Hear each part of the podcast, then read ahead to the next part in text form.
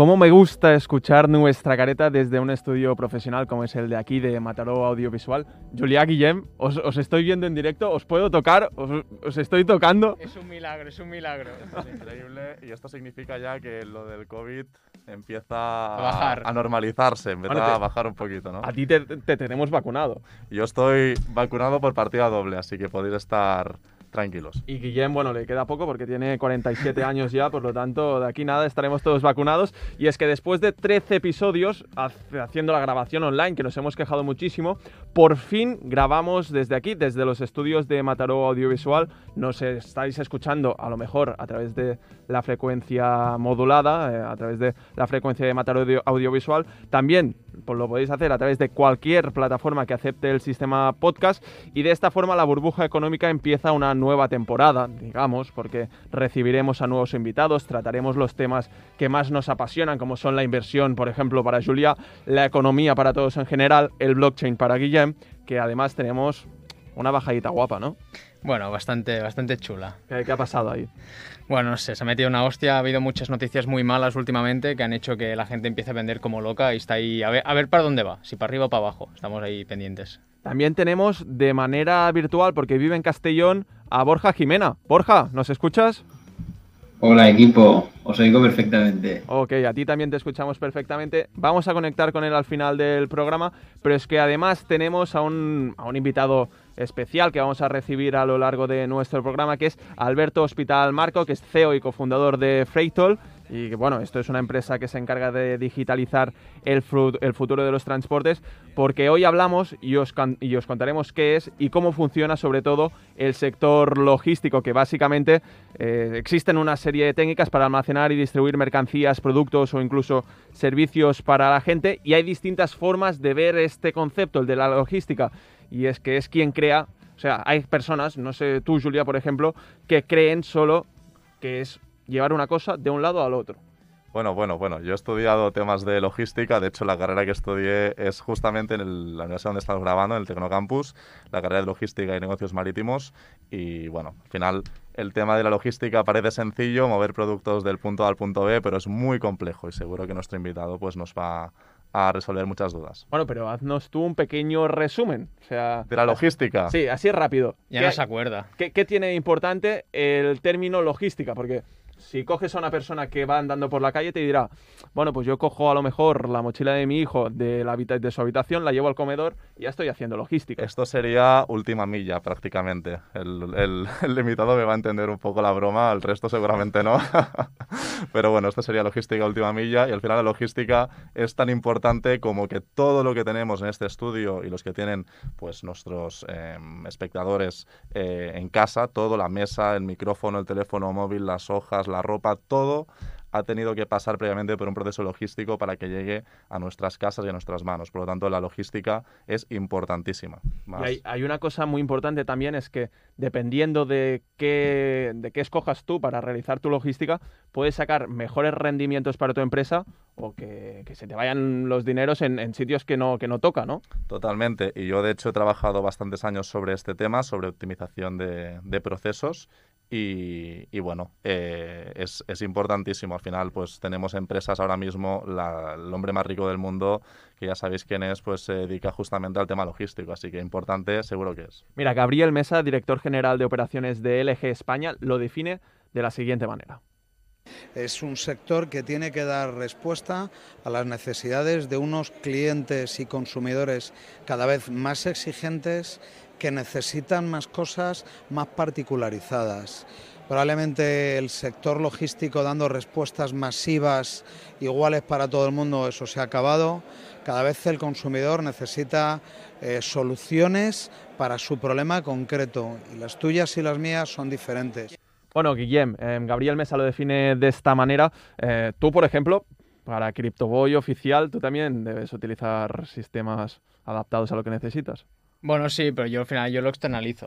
O sea, yo me enca- yo le envío, o sea, tengo un, un contrato con correos y correos me lo gestionan, porque si lo tengo que hacer yo, eh, no me da la vida Como se, dormir. como se diría aquí, cagadet de pastoret si lo tengo que hacer yo, ¿no? Bueno, existe un estudio internacional que se llama Logistics Performance Index que investiga cuál es el país mejor desarrollado para el transporte. Este estudio tiene en cuenta aspectos como el sistema aduanero, la calidad y competitividad logística, la calidad de las infraestructuras, etcétera, etcétera. Y bueno, con todo esto, los primeros puestos del ranking son ocupados sobre todo en su mayoría por países europeos. Alemania, por ejemplo, está en la cabeza y va seguida de Austria, Japón y Holanda. Esto es algo que sinceramente, yo no me lo podía esperar. Si me comentan, si me preguntan eh, qué país es el pionero en este sentido, yo te diría, como siempre, Estados Unidos, Julio. Pues sí, bueno, Estados Unidos a nivel logístico tiene un problema. Y es que hay eh, núcleos de población muy concentrados, pero realmente hay muchísima distancia entre los principales, las principales ciudades. ¿no? Entonces, a nivel logístico, eh, la logística por vía terrestre mm, pues funciona dentro de los grandes núcleos de población. Pero claro, el transporte terrestre a lo mejor no es una buena opción, como sí lo podría ser, por ejemplo, en España, que es un país un poco más pequeño, para hacer eh, medias distancias. España está en el puesto 17, Guillem. Bueno, al final es normal, España nunca va a estar, en todo lo bueno nunca está en el puesto número uno, en lo malo siempre está en el top 3, pero en, en cosas buenas nunca. Y en Eurovisión está en el puesto 1 por la cola prácticamente. Pero bueno, Yo creo que esto es bueno por eso. Eh, yo quiero comentar una pequeña curiosidad y es que Sirac tiene una empresa logística francesa eh, que no la tenéis que relacionar conmigo, pero bueno, me hace ilusión siempre que, la, que me encuentro sus camiones por, por, bueno, por la carretera, en definitiva.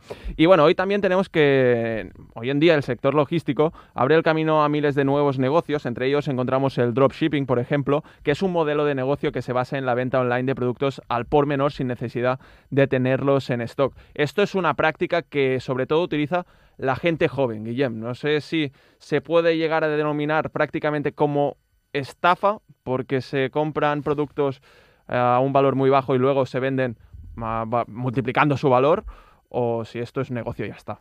A ver, yo no lo consideré estafa como tal, porque al final no, te están robando, simplemente te están vendiendo un producto que tú no sabes que lo puedes conseguir más barato y te lo están vendiendo más caro. Al final esto lo puede hacer cualquier empresa eh, de ropa o cualquier otro tipo. Sí que es verdad que el tema de... Sí que la gente usa el dropshipping de forma malintencionada porque lo que hace mucha gente es que hacen tiendas que te duran seis meses y claro, tú tienes una garantía con ese producto. Y claro, si al cabo de seis meses le pasa algo al producto, tú tienes una garantía de un año, de pronto vas a buscar la web y ya no existe. Mm. Y no, no lo puedes relacionar con nadie porque tú, no, hay una, no hay una cara visible detrás de estas páginas y aquí es donde entraría el término estafa, pero el hecho de que tú puedas co- coger algo de AliExpress y venderlo cinco veces más caro, si la gente te lo compra es co- es cosa suya, no tuya. Me, me interesa sobre todo el nombre de Bruno Sanders, que se ha hecho bastante conocido. Bruno Sanders, por lo que tengo entendido, y yo también lo, lo- lo sigo, bueno, lo he visto tantas veces por YouTube en los anuncios que ya parece, parece amigo mío. Eh, es un chaval que no sé qué edad tiene, seguramente tenga la nuestra, es un tío que ha hecho mucho dinero con dropshipping, la verdad que sí, porque al final esto ya es una cosa que está muy explotada, pero hace unos años no, era poca gente y, y no, no, se no había mucha información a nivel español y él se puso pues a hacer cursos, a bueno, pues por eso salía en, en YouTube porque hacía promociones muy agresivas, entonces la gente es como que hay gente que lo adora porque le ha enseñado mucho o porque le va muy bien por los tips y tal, pero hay gente que dice que no, que es un estafador porque te vende un curso eh, milagroso o te lo vende como milagroso y luego pues no es milagroso, ¿no? Mm. Sí, sí, yo tengo que decir que a mí considerarlo estafa, mm, no, no lo llego a considerar así, pero en ocasiones como esta, más bien veo que la gente que lo contrata, a lo mejor le falta un poco de, de ir a buscar y eh, pf, investigar un poco, ¿no? O sea, Sí. ¿qué, qué es lo que vas a contratar? Porque muchas veces estos cursos, sobre todo, que se venden de esta manera, te cuestan 500 euros. Yo el problema no lo veo tanto en el dropshipping, sino en las promesas de estos cursos. Mm, Y por, el eso, por eso marketing- digo. El marketing agresivo de estos cursos. El dropshipping al final consiste en eh, externalizar la producción y la- el transporte, la distribución de los productos. Entonces, a mí una empresa que haga esto me parece perfecto. ¿vale? Pero el problema está en ese marketing agresivo, en esas promesas que se- hacen a personas pues poco informadas, como chavales Sí. de 16, 18 años, sobre, sobre los ricos que pueden ser haciendo este tipo de modelo de negocio. Pero por eso digo, ha- hace falta la, la- bueno, el, el enseñamiento a esta, este tipo de personas para ver que todo lo que reluce no es oro. Totalmente. Eso al final está clarísimo y a mí me cuesta bastante cuando veo, yo que sé, gana 500 euros en dos días invirtiendo en Amazon. Sí, Ostras. sí, sí, eso... Uy, lo de invierte en Amazon, ¿eh? Hostia, esto no... Es que vamos, esto sí que es estafa literal, ¿eh? O sea... Bueno, es que te, te dicen eso, o sea, al final, eh, bueno, es que quiero hacer este mensaje por eso, porque se- yo, tú escuchas esto y dices, esto es estafa literal. Pero hay otra persona que dice, ostras, que, que- que en dos días he ganado 500 euros. Pues mira, yo a nuestros oyentes más jóvenes les voy a... No me gusta dar consejos, pero les voy a dar un consejo.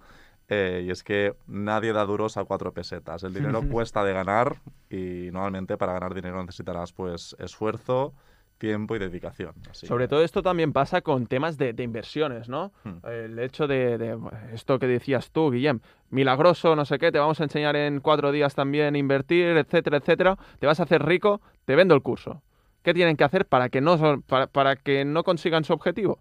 A ver, ah, el problema está en que un curso sí que se tiene que hacer muchas veces para informarte, porque hay, a ver, hay cursos que son una puta mierda, la verdad como son, y te lo venden como milagroso, y realmente es que no, no, no es ni básico, pero sí que es verdad que hay muchos cursos que al final tienen que hacer un poco de marketing y te lo venden como muy bueno, pero es que tiene su, o sea, te sirve para aprender y para entender muchos conceptos o para iniciarte en, en algún sector o en alguna cosa, pero que luego tú tienes que esforzarte para ello. O sea, el problema de mucha gente es que se piensan que el curso les va a regalar todo.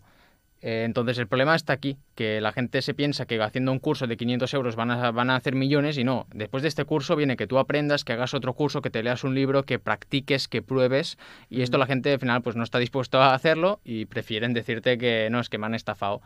A ver, hay de todo, ¿eh? también te tengo que decir, o sea, hay...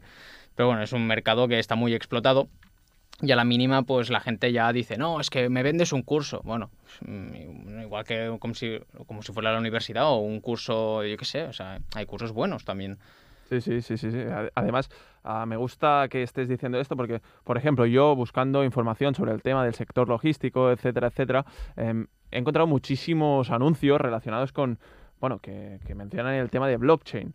Y bueno, y distintas aplicaciones descentralizadas, etcétera, etcétera. em, y lo, lo venden como un modelo de negocio que les va a ayudar el tema de blockchain, etcétera, etcétera. Pero yo creo que lo hacen un poco jugando con el hecho de que hay gente que no lo acaba de entender. O sea, ¿qué, qué relación puede tener el blockchain con el tema del sector logístico? Le- les venden eso y una palabra muy novedosa que está en auge con el tema de Bitcoin y entonces supongo que también creen que se lo van a tragar. Bueno, no, realmente no. O sea, realmente la, la tecnología blockchain permite precisamente eh, trazar de forma descentralizada. El problema de, la logística es que hay, mucha, hay muchos intermediarios entre medio, bastantes. Y creo que Julia y nuestro invitado creo que estarán de acuerdo conmigo.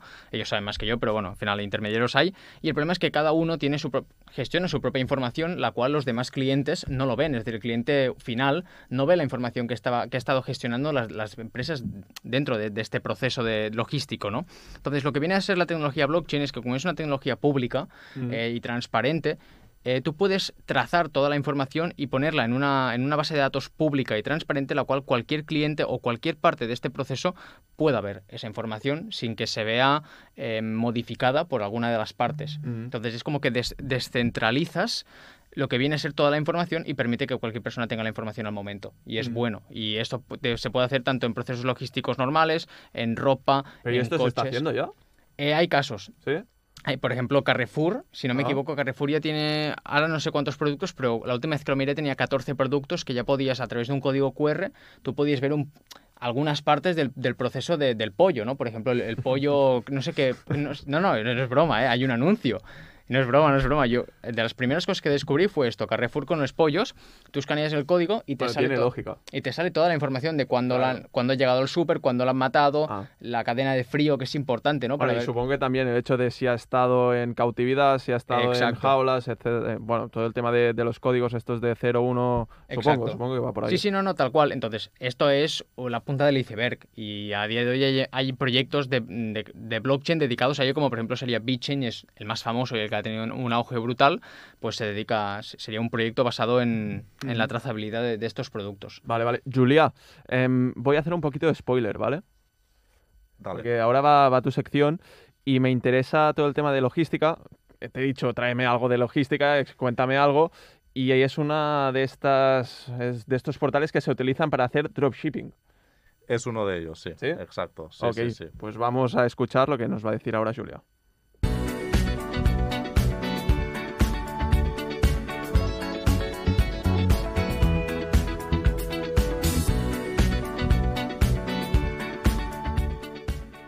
¿Lo desvelas tú o lo digo yo? Bueno, yo os quería plantear una pregunta, a ver, a modo acertijo, a ver. A Yo- ver yo lo sé, yo ya a lo ver sé. qué la adivina. Pues mira, pues ya tenemos. No, no, a ¿Quién ver, va a ver si, o no? Guillem, Guillem no se lo ha visto. A ver si el... Bueno, bueno, ya me está tirando la ¿Tú puita, ¿eh? mirabas, ¿Tú mirabas mucho Disney de pequeño, Guillem? Yo sí, bastante. Vale, pues- Phineas y Ferb pa' muerte. Vale, perfecto. Pues mira, eh, el nombre de la empresa es una empresa muy conocida, ¿vale?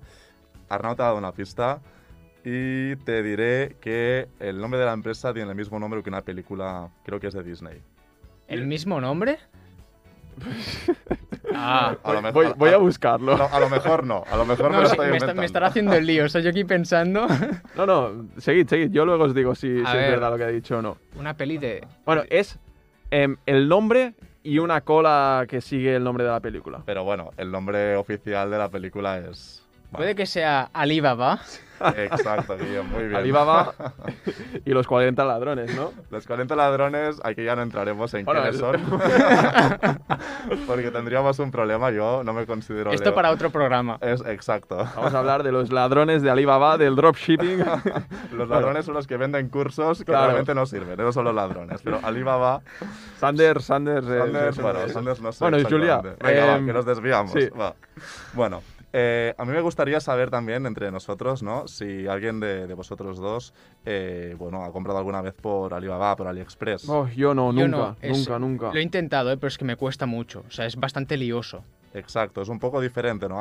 Amazon, por ejemplo, es más intuitivo, Sí. eBay, que A mí- a mí, antes... además, siempre me ha costado mucho comprar en AliExpress. En Alibaba, no, sinceramente, no. Es peor. no- sí, es peor. Pues el hecho de tenerme que esperar un mes entero para que me llegue una cosa a casa. O sea, Exacto, este es uno de los principales problemas de, de este, bueno, de, esta, de esta empresa, porque al final el origen y la mayoría de proveedores son chinos mm, y cuando pides pues un producto, en este caso para España, pues tarda bastante, ¿no? Yo como curiosidad os quería hablar, pues yo hace, hace muchos años ya, a lo mejor hace 5 o 6 años, que yo soy un poco friki del tema tecnológico, ¿no? Y, y bueno, eh, lo que pasó es que yo quería un móvil que fuera barato y que fuera lo mejor posible. Y lo que hice fue pues buscar entre los canales de YouTube más, más conocidos. yo, yo sé por dónde vas, creo. Te compraste un Pocophone. Casi, casi, no, no existía, pero Ah. Pocophone es de una empresa más grande que se llama Xiaomi. Sí. Y justamente el primer móvil que me compré a través de, de, Alex- de AliExpress, en este caso, Alibaba es para mayoristas, AliExpress es para minoristas, Ah. pues la primera compra que hice fue un móvil chino y exactamente pues era efectivamente un Xiaomi, ¿no? Yo desde esa primera compra mm, también tengo que decir que me tardó casi dos meses en llegar el móvil a casa. Yo ya hacía pues mi cadena, mi cadena logística de ¿vale? cuánto me dura este móvil, cuánto tiempo tengo que comprar para que me llegue y se rompa el que tengo ahora. Bueno, hacía un poco este juego, ¿no? ¿Y esto hace cuánto lo compraste? Pues no sé, ahora como 5 o 6 años Es tranquilamente. que entonces hablabas de Alibaba o hablabas de AliExpress y te, sonaba a, A chino, Oh, pues sí. nunca No, mejor sí. dicho. te sonaba lo, lo más lejos posible. Exacto, sonaba, sonaba chino AliExpress, no era, una, no, era, no era un portal de compra habitual, ¿no? Yo fui de las, fui de las primeras personas, al menos en mi pueblo, que tuvo un Xiaomi, ¿no? Así que bueno, la gente miraba el, el móvil y decía, ¿esto qué es? ¿no? Y Era un visionario. Era un visionario, era el Bruno, el Bruno, el Bruno Sanders de, de Argentina, pero sin revenderlo, ¿no? Bueno, pero entonces Alibaba, yo, yo supongo que en estos años que se ha conocido muchísimo más, debe haber hecho un crecimiento guapo. Total, totalmente. Al final, eh, recordemos que a nivel de empresas de marketplace como Amazon, eBay o, o AliExpress, inicialmente en Europa la más conocida era eBay.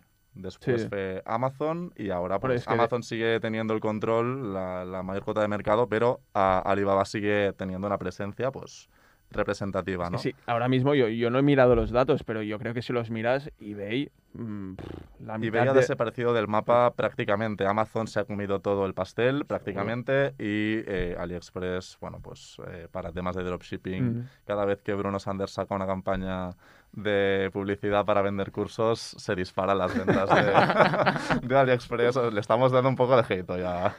Nah, el tío, el tío es bueno. O sea, Se, le ve buen chaval, ¿no? En los vídeos. Pero bueno, yo- Simpático. Simpático, pero no me liaría. Punto. Bueno, cuenta, cuenta, cuenta. Pero bueno, yo sé que queréis hablar, queréis que hable sobre el tema de la inversión, lo que nos Sí, interesa sí. a Sí, nosotros lío, tema de inversión, mi vida y mis móviles. Entiendo que Bueno, no- que- espera, no, que tú te compraste un iPhone para meterte con él en la ducha. Exacto, pues mira, aquí lo tengo, el iPhone. Sí, sí, de momento. Aún dura, ¿eh? De Bueno, momento bueno. no, sé, no, no lo he tenido que poner en remojo para que se seque, así que todo, todo bien. Pero bueno, vamos a centrarnos con el tema de, de Alibaba, si es una buena inversión, si no es una buena inversión. Y para ello vamos a hacer un poco de introducción para que la gente que no conozca esta empresa, que ya conoce prácticamente todo el mundo, pues sepa de qué va, ¿no? Y Alibaba es una empresa que, bueno, ya todos conoceréis y se dedica al comercio electrónico, tanto a la venta mayorista en su apartado de Alibaba, como a la venta minorista con AliExpress, que es eh, el sitio donde más interactuamos de forma normal. Entre sus principales actividades, pues tenemos desde el e-commerce, que es lo más conocido, pero también el cloud computing. Al final, como se conoce entre en la jerga pues, de inversores y tales, el Amazon chino. Es decir, Estados Unidos tiene una empresa, un marketplace que es Amazon y China tiene un marketplace que es eh, Alibaba, ¿no? Mm. Entonces, durante los últimos cinco años eh, ha tenido un crecimiento muy, muy grande, eh, tanto en ventas como en beneficios. En- del 27 y el 50% Hombre, anual, ostras. respectivamente, que esto es una barbaridad, Mm. ¿vale? Bueno, esto es prácticamente como Bitcoin. Igual, Bueno, igual, crece Bitcoin- igual de rápido. Bitcoin es todavía eh, más, eh, más exagerado, ¿no? La Sí, sí, rentabilidad, sí. pero bueno, en este caso, hablando de negocios, es una muy buena rentabilidad, ¿no? Y bueno, al investigar sobre la acción, me he dado cuenta de que las estimaciones de los analistas suele coincidir con mucha precisión con los resultados que van sacando de forma trimestral y anual, ¿no? Y esto me dice que eh, la empresa sigue manteniendo pues, un modelo de negocio que es sencillo.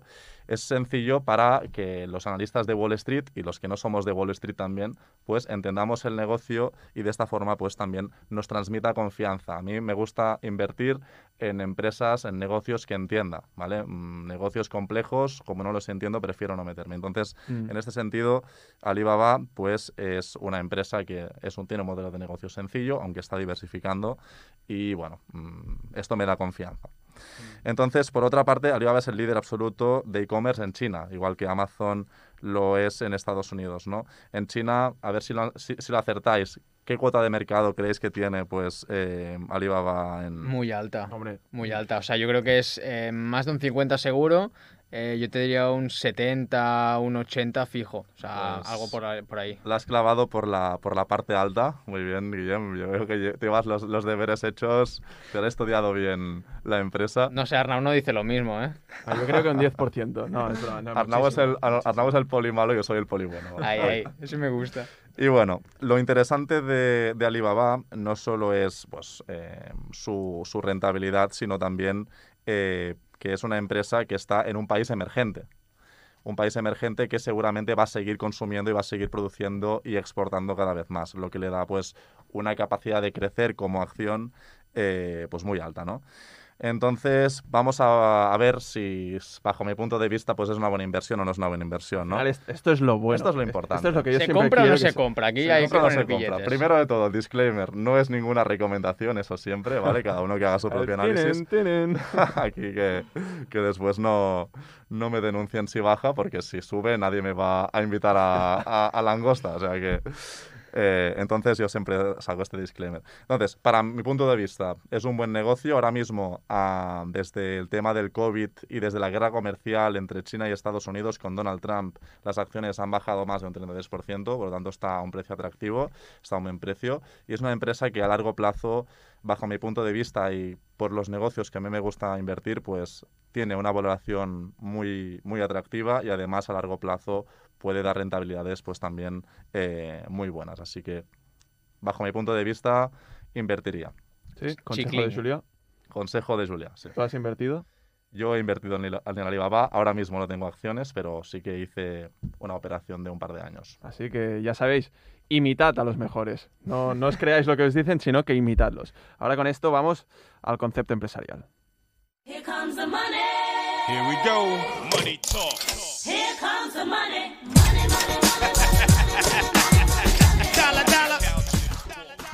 Primer concepto empresarial desde el estudio de Mataró Audiovisual. Os tengo aquí a los dos. ¿Quién, quién quiere darme el 3, 2, 1? Venga, vaya, te lo doy yo, que tengo el reloj aquí. Vale. Reloj de, reloj de oro, ¿eh? Para la gente que no lo pueda ver. 24 Sí, quilates. Y platino Eh, también. tres, diamantes, ¿no? bueno, Hay un, poco, hay un Bitcoin por aquí también incrustado. También, también. Un reloj increíble. cuando tú quieras, Julia. Pues venga, te doy el- la entrada en 3, 2, 1. Hoy os vengo a contar lo que es el Just in Time, que también se denomina sistema justo a tiempo. Es una metodología con el objetivo de contar únicamente con la cantidad necesaria de producto en el momento y el lugar justo. Un sistema sencillo para eliminar o reducir del proceso de producción cualquier elemento que no aportase valor. En definitiva, conseguir la eficiencia a través de la simplicidad. Las principales ventajas que tiene la aplicación del sistema Just in Time son 1. Producir solo la cantidad necesaria solicitada por la siguiente fase de la cadena de suministro, por lo que se optimiza claramente el tiempo de almacenaje de los productos y el uso del espacio sobre todo. 2. Se evita la caducidad o el deterioro de productos almacenados durante el tiempo excesivo. Y 3. Se reducen los tiempos de carga y descarga de la mercancía. Julia, yo ya estoy. Pues mira, te han sobrado 10 segundos, así que Bueno. just in time no, eh, lo contrario. Es decir, ha sido, ha sido no- demasiado rápido y No, todo. no siempre es bueno eso, ¿eh? Em, Guillem, no sé si tú tienes alguna cosa que esté, bueno, algún algo, algo negativo de esta, de esta táctica. Bueno, al final el, el tema de, de- de todo lo negativo es la coordinación y la comunicación que hay que tener eh, dentro de la empresa entre distintas fases de producción o de distribución del producto, tanto clientes como proveedores como dentro de lo que sería el pro- la propia empresa. Y al final tienen que estar todos informados de, de cómo está la situación, porque al mínimo despiste o al mínima falta de coordinación o comunicación, se te va todo a, a Mm. la mierda, Ahí, literalmente. ahí entra completamente la comunicación interna, interna de una empresa, por lo tanto es muy importante. Julia, ¿algo a añadir? Pues yo añadiría que el Just in Time es un sistema que es muy efectivo siempre que haya disciplina y coordinación entre las partes que utilizan este sistema, ¿no? Eh, los japoneses ya sabemos, de hecho son los, los que han inventado este, este concepto, esta metodología, y sabemos que los japoneses sí que son rigurosos y estrictos en estos plazos y les funciona bien. Pero en España yo no he trabajado en ninguna empresa con el Just in Time, pero bueno, seguramente a nosotros nos vendría bien otro sistema un poco más flexible. Será por algo que no hay en España. Qué casualidad. Porque seguramente no seríamos la empresa, bueno, el país número uno en aplicar bien este tipo de, de sistema. Bueno, Julia, eh, Guillem, damos la bienvenida. Ahora iremos con la entrevista a Alberto. Pasamos con la sintonía y lo recibimos aquí en el estudio.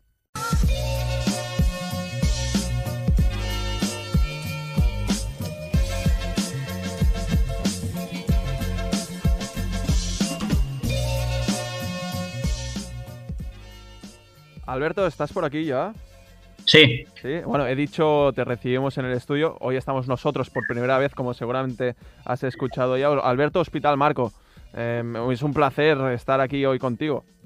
muchísimas gracias. El placer es, es mío de que me hayáis invitado y de poder charlar un ratito con vosotros. Sí, porque además tú nos vas a poder, nos vas a aportar em, cosas bastante interesantes sobre el sector de la logística, porque, bueno, tu empresa, eh, Freightoll, eh, se supone, bueno, no se supone, perdón, em, utiliza un sistema revolucionario, digamos, ¿no? Un sistema 4.0 de la logística que me parece bastante interesante que nos lo cuentes tú directamente cómo funciona. Pues sí, mira, la, la- verdad es que desde Freighton lo que, lo que realizamos y lo que llevamos ya un par de años haciendo es digitalizar todo el proceso de logística. Lo, lo que habéis comentado de llevar un paquete precisamente de, de China a España, eh, pues nosotros eh, lo digitalizamos y le aplicamos capa de tecnología a un proceso que hasta hace muy poquito era muy manual y muy arcaico.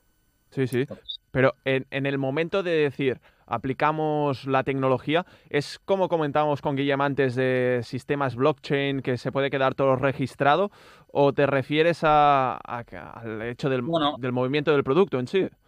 Claro, no- nosotros de momento no, no aplicamos y no, no estamos incluyendo sistema blockchain, básicamente porque es más para. eh, es es muy, un sistema muy inicial y, queda mucho por desarrollar, ¿no? La- tecnología blockchain, como mucho, mucho, y debe llevar, pues, esos 10 años y, y pensar que el sistema de logística eh, prácticamente lleva, lleva décadas, décadas y, y- y creo que incluso, pues. eh, más de, más de un par o tres de siglos ya. O sea, pensar que eh, desde los colonos que, que fueron a, a América, pues eh, ya llevaban mercancía, ¿no? Entonces, que se pueda llamar de un concepto, se pueda llamar de otro, pero, pero ya se realizaba. Mm. Entonces, lo que nosotros, lo que nosotros llevamos a cabo es toda la trazabilidad y, y todo lo que es el movimiento en sí. Desde que una fábrica en China tiene una mercancía preparada y nosotros la podemos pasar a buscar, hasta que llega al puerto, si es por barco, o llega al aeropuerto, si es por avión, y entregarla en, en el almacén del, del cliente, de- del cliente final, del destinatario. Muy interesante, Alberto. Mira, yo, a mí me gustaría hacerte la pregunta porque he estado trabajando varios años en el sector y estoy completamente de acuerdo con lo que dices, y es que el sector de la logística y el transporte está un poco desactualizado, ¿no? A nivel de, bueno, Sí. a nivel de, de sistema. Entonces, me gustaría saber eh, cómo funciona exactamente la empresa Freight eh, Toll y cuál es su valor añadido en comparación a otras empresas del sector, ¿no? Bueno, al- lo que nosotros, ya te digo, lo que nosotros hemos desarrollado directamente es eh, picando código y arquitecturando y estructurando toda la parte de, de software.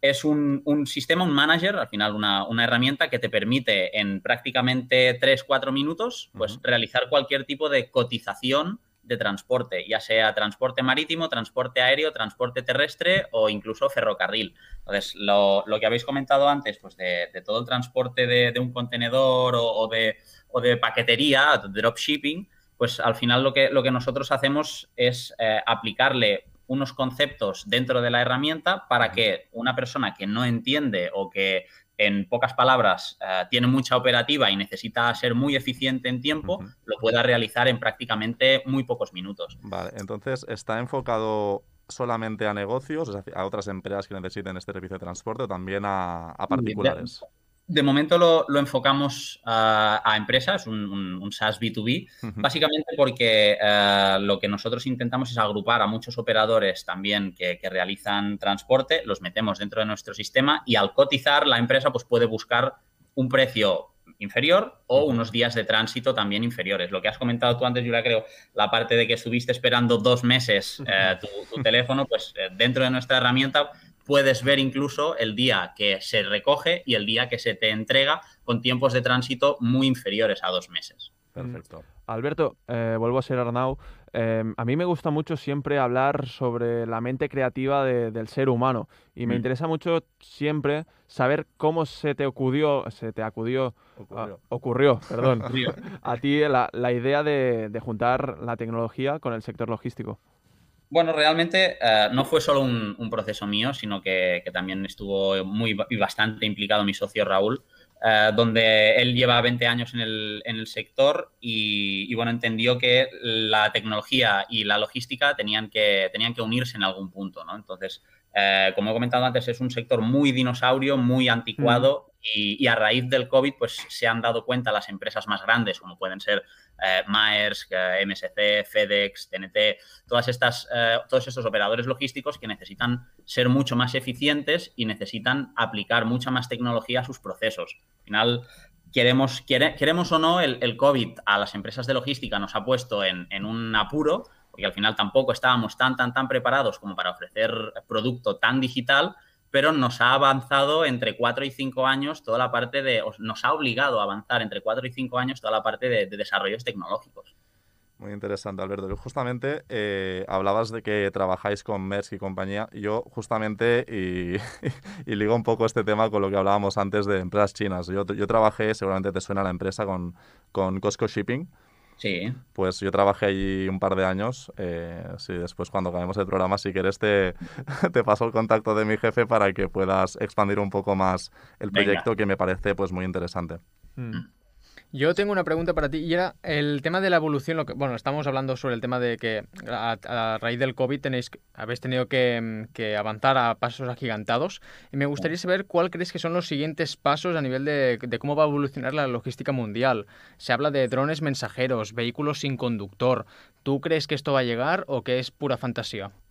Claro, hay, hay que tener en cuenta a qué tipología de logística nos estamos enfocando, ¿no? Una cosa es la logística de última milla, como pueden ser pues la tipología de drones o, o la tipología de los, los mismos riders que, que hay ahora, y otra cosa es la logística un poco más a gran escala, que es eh, el patito feo de toda empresa, pero que eh, es la necesaria porque si no, no puedes ni importar ni, ni exportar. Entonces, para que previamente haya un proceso de, de última milla y para que previamente haya un proceso de, de poder entregar paquetes con drones, aparte de toda la regulación y, todas las leyes que deben salir, porque sinceramente yo no me veo un dron volándome eh, por encima de la cabeza con un paquete y se quede sin batería y, me caiga el dron en la cabeza. Entonces, eh, hay muchas, muchas leyes y muchas regulaciones previas a todo esto, pero ah, creo que el, siguiente paso es el, entender que el, cliente y y el consumidor final no se morirá por recibir un paquete en tres días en vez de tres horas, ¿no? Entonces, todo eso nos llevará a, a una logística mucho más sostenible y mucho más ecológica. Sí que es verdad también, y aprovecho para, para decir un poco que creo que el, que el futuro de toda la logística pasa por, por todo lo que es la- las pilas de hidrógeno y, y la, la electricidad en sí. ¿no? Entonces, ca- Mm. cambiar un poco todo lo que es el, el combustible fósil por, por combustibles que sean eh, menos nocivos. Entonces, Pero, una vez cre- estemos en ese tema, ¿Crees, ¿Crees que eso eh, realmente a las empresas les interesa hacer ese proceso de evolución o están, se sienten muy cómodos ya en el, en el, bueno, en el combustible fósil y todo lo que, lo que está ahora establecido y no tienen la necesidad de hacer este cambio que el planeta seguramente sí que necesita? Mm, a, a las petroleras seguro que no les Bueno, eso, eso segurísimo. Eso, eso ya os lo digo, pero eh, yo creo que, que a nivel de empresa sí que debería, debería nece- ser necesario básicamente por, por- por los beneficios que nos llevará, ¿no? Al final eh, estamos consumiendo recursos de un planeta que es finito. Hmm. Entonces, eh, cuando, cuanto mejor y más eficientes seamos y, y menos contaminemos, creo que, que al final todos ganaremos. A mí me gustaría saber tu opinión sobre el camión que seguramente te va, te va a sonar de Nicola. Eh, Sí. El camión eléctrico, pues sabemos, todos conocemos la empresa Tesla que hace coches eléctricos y los hace bastante bien. Eh, ¿qué, qué- qué opinión tienes sobre, sobre el tema de los camiones eléctricos? como, como concepto está maravilloso. Ahora, eh, de hacer una transposición de escala a convertir un camión eh, con un tonelaje, con un peso que además le añades más carga y a que sea eficiente, eh, creo que queda un poco aún. Entonces, sí que hay otras alternativas, pero, pero creo que al final Tesla y, y Nicola y, y demás lo llevarán a cabo, pero a qué coste, ¿no? A, qué coste tanto de inversión como para los eh, shareholders, como inversión para, para sus propias eh, infraestructuras. Sí, yo, pers- yo personalmente vi que, bueno, mm, estoy mirando sobre el tema, expertos hablando sobre el tema de si la, si la electricidad es una buena tecnología, el motor eléctrico es una buena tecnología para eh, transportar grandes cargas y llegar a la conclusión de que no. Además, también existe el ferrocarril que hace esa función y lo hace pues de forma muy eficiente. Así Correcto. que el camión eléctrico, al principio yo pues estaba muy ilusionado porque me pareció súper interesante, pero después ya vi que no era tan factible como pensaba, ¿no? Sí, sí, y además que, que lo, que lo que no se explica tampoco es que el- el- la generación de electricidad consume también y, y el, el poder con, el poder generar electricidad sigue siendo igual de nocivo para eh, que, que- que la extracción de petróleo al final. Entonces, hasta que no se regule y hasta que no se optimice toda esta eh, extracción y toda esta generación de energía, eh, no, no vamos a, no vamos a ser eh, sostenibles y no vamos a poder enfocar eh, esta, esta logística hacia una logística más verde. Totalmente. Alberto, yo antes de empezar el programa, bueno, yo soy un poco aquí quien dirige el cotarro, digamos, y no es que no es que sepa mucho yo sobre logística ni sobre algunos temas que se relacionan con la tecnología, y he llegado aquí y he preguntado, ¿qué son los fletes? Y me han dicho, eso pregúntaselo a Alberto, que seguro que, este- que- que, bueno, que te lo cuenta perfectamente. Pues mira, un, un flete al final es, la, es el, el precio que tú vas a pagar por iniciar el transporte desde el momento que tu mercancía está cargada en algún tipo de transporte hasta el momento que llega a su destino. Entonces, no es un flete, entender por, por flete o, no entendáis por flete el hecho de ir a buscar la mercancía al almacén, llevarla al puerto, llevarla al aeropuerto y llevarla al destinatario. No, la, la palabra flete es solo para la acción de transportar esa mercancía. Mm, ok. Eh, Julia, ¿tienes alguna pregunta más? A mí ya se me han agotado todas las preguntas. Ya me he quedado. Guillem, ¿tú tienes? Por mi parte, satisfecho. Alberto, eh, intentamos conectar con Borja a ver si él tiene alguna, alguna pregunta. Borja, ¿estás por aquí? Estoy, estoy presente. ¿Alguna Bueno, pregunta hablado final? Alberto de algo muy interesante, ¿no? Sí, eh, cuando ha comentado Alberto todas las oportunidades, ¿no? Que genera más allá de las dificultades, pues no sé si algunas oportunidades que haya generado el sector de la logística que veas que ahora no están nada explotadas. ¿Alguna oportunidad sobre la mesa que, que probablemente en los próximos meses veamos alguien se lanza a la piscina? Bueno, eh, lo que más en boca está de todo el mundo ahora es la, última milla. Todo lo que es eh, soluciones a entregas, eh, soluciones de almacenaje probablemente, al- microalmacenes en, en ciudades muy, muy, muy densas, pues facilitar al final la entrega y, la custodia de un paquete. Yo creo que, que ahí hay, hay varias startups también en el, en el sector de la logística y el transporte que daban mucho que hablar y, y algunas sobre todo eh, española que, que, bueno, que en breve pues eh, veréis eh, algún tipo de noticia que, que será sorprendente. Eh, Borja, pues para nuestros emprendedores oyentes, ¿no? Ya tenemos soluciones de última milla, que vayan dándole una vuelta. ok. Eh, bueno, Alberto, ha sido un auténtico placer tenerte hoy con nosotros. Nos hemos estrenado contigo haciendo entrevistas desde aquí, desde el estudio de Mataró Audiovisual, así que te puedes sentir or- orgulloso, contento. No, bueno, no sé, siéntete como quieras. Sí, claro, hombre, claro que sí. Pues, eh, al final es un placer. vale, He pasado muchos años también en, en Mataró, he estudiado también en, en Tecnocampus, por lo que siempre es un, un placer eh, estar por ahí, formar parte de la comunidad y, y de todo el ecosistema que estáis generando. Ok, pues muchísima suerte en todos tus proyectos y que os vaya muy bien. Muchísimas gracias a vosotros. Adiós. Un placer. Cuídate mucho. Gracias. Chao.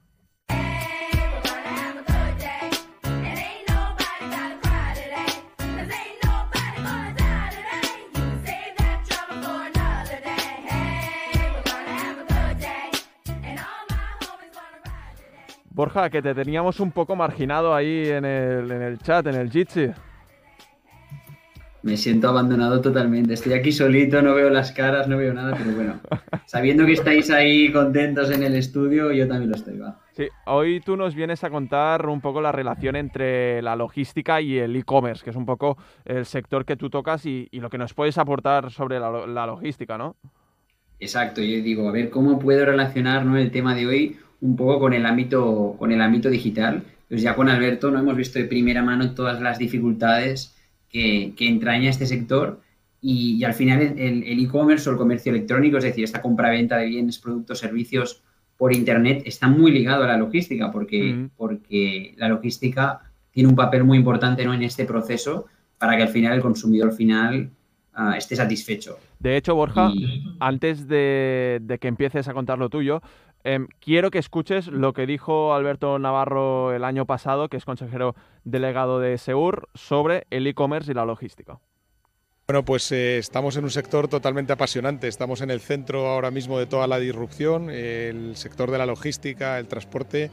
eh, estamos ayudando a muchísimos modelos de negocio y evidentemente esto está haciendo que, bueno, que todos estos modelos estén creciendo mucho. El comercio electrónico es uno de los eh, principales puntos de crecimiento. Por lo tanto, ya lo has visto, el e-commerce y la logística van ligadas completamente de la mano. Y bueno, no sé exactamente qué nos, qué nos quieres contar, pero viene relacionado con esto, ¿no? Exacto, vamos a hablar un poquito, ¿no? Como mi tema es la marca, pues cómo estos negocios de e-commerce pueden promocionarse, pueden posicionarse a través de las, Mm. de las redes sociales, que ya hemos visto, ¿no? Que no está exento de polémica, habéis hablado, hoy le hemos dado muchos palos al pobre Bruno Sanders, pero realmente es que, claro, estos negocios nunca se habla de la parte más fea, ¿no? Como podría ser, pues detrás hay unos consumidores que tienen una garantía, hay una inversión en publicidad muy fuerte, hay unas devoluciones, ¿no? En muchos casos yo he visto superiores al 40%. Entonces, un, emprendedor, ¿no? un nuevo emprendedor que se mete en estos negocios ha de conocer también este lado. Y además luego está todo el tema de las estafas, de los cursos, todo esto, ¿no? Entonces es un, un tema como un poco como un poco oscuro. Pero a mí sí que creo que hay una parte que es la, la que estaremos todos de acuerdo, que es una súper oportunidad. ¿No? O sea, aprovechar eh, el ecosistema digital para emprender estos negocios al principio con muy poca inversión, pues yo entiendo ¿no? que muchos jóvenes, muchos nativos digitales digan, bueno, me lanzo a la piscina y, y- y a ver qué, qué surge de aquí. Entonces, eh, yo diría, vamos a hablar un poco de este, de este proceso para lanzar este negocio. Un Mm. primer paso que es claro, ¿no? que es definir, bueno, qué, qué, qué tipo de modelo de negocio. Habéis mencionado dropshipping. También eh, yo he leído estos días por internet, me han salido anuncios de el drop servicing, que Mm. es básicamente lo, lo mismo, pero hacer de intermediarios con servicios en vez de con productos. Ah, Pues entonces, primero, cada uno que identifique, ¿no? Con mis conocimientos, con mis objetivos, yo creo que lo más importante, con mis intereses, a qué tipo de modelo de negocio me quiero orientar.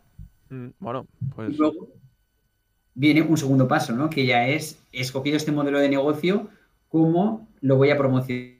¿Vos qué haríais? Es decir, lancéis esta empresa, ¿dónde vais primero? No sé, no tengo ni idea, Borja. ¿A quién pedís ayuda? Nos ha pillado. La semana, hace dos semanas nos pill- lo, lo pillamos, a él, le hicimos la novatada, ahora nos ha hecho la novatada a nosotros. No sé, Pues en, cual- cualquier volver. port. Bueno, yo me iría a YouTube, portal. ¿no? Os podéis ir a YouTube, por ejemplo. Sí, Hmm. YouTube. Ahora, ahora TikTok. ¿No? O a TikTok también es otra opción. A TikTok, sí, sí. Pues bueno, pues una, una opción, obviamente nos iremos a las redes sociales, ¿no? Empezaremos a construir marca, salvo que tu empresa tenga tu propio nombre, ¿no? Que sea tu marca personal, van, van por lados distintos. Entonces, por un lado tendrás que ir eh, posicionando tu marca personal y por otro, la marca empresarial. Mm. Entonces, ¿cómo vas a dar a conocer este negocio de e-commerce a tu público?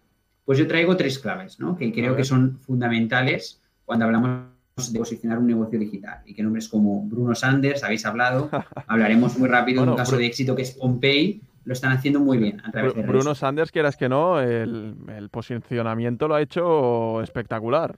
Totalmente. Brutal. Bruno Sanders, brutal. próximo sponsor de la burbuja económica.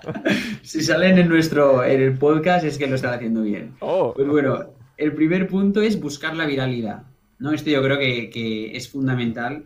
Eh, lo vemos continuamente a través de campañas, por ejemplo, en Instagram, ¿no? haciendo regalos a la audiencia. mm, Yo creo que aún mejor si puedes hacer estas campañas colaborando con personas influyentes, porque cuando estás empezando, ¿no? Para nutrirse, nutrirte de, tu- de sus audiencias.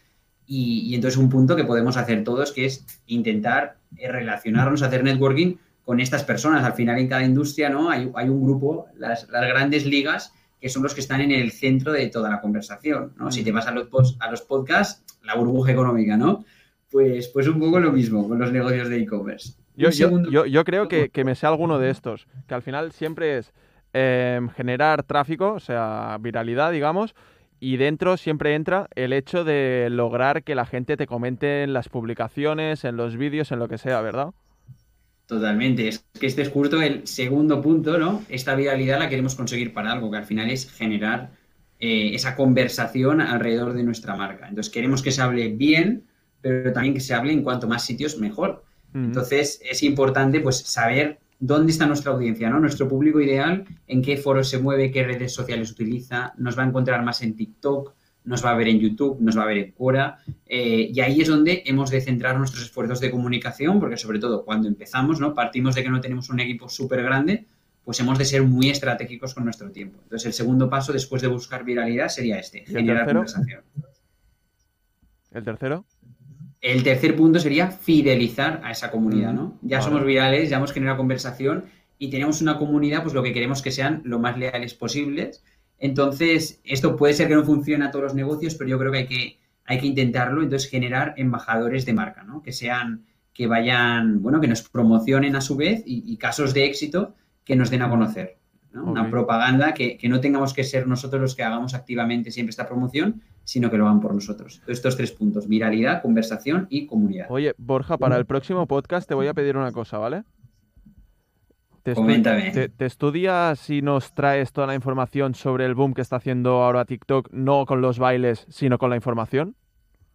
Bueno, me encanta, me encanta el tema porque además yo estoy empezando a consumir en TikTok y me está pareciendo una plataforma increíble para formación. Borja, no me digas que haces TikToks tú también. No, no, yo ahí, ahí no me he lanzado, he empezado a consumir vídeos, no nos. Vale, vale, vale. Aquí solo estoy yo. No, no, poca, poca broma, que poco me queda a mí, ¿eh? O sea, Borja, ¿tienes algún, algún tip más de, del e-commerce, del posicionamiento?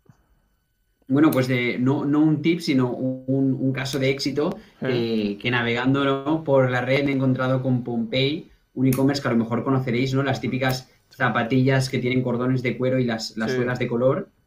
Pues empezaron ¿no? Ven- vendiendo pues, eh, en mercadillos y han acabado con un e-commerce muy escalable. Y he mirado cada uno de estos tres puntos, la viralidad, la conversación y la comunidad, y los han gestionado de una forma increíble, porque ya entras en su Instagram y tienes continuamente sorteos para darse a conocer, están generando conversación porque tienen muy clara su misión y, y hacen que su comunidad ¿no? se involucre constantemente en estos temas de, de sostenibilidad, de comercio Mm. justo. Y por último, con el tema de fidelizar a la comunidad, pues he visto incluso sorteos de, de dar la vuelta al mundo con tus, con tus bambas de, de Pompey. Entonces, estos tres puntos, ¿no? Un caso de éxito que los ha gestionado muy bien.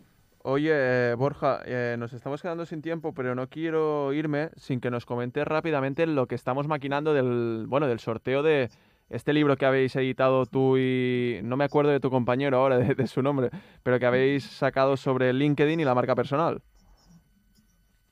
No me voy a llevar, no me voy a llevar yo el mérito, porque estamos construyendo en, en, bueno, con más compañeras, ¿no? Con, Carl- con Carla, con María, un movimiento de jóvenes en LinkedIn.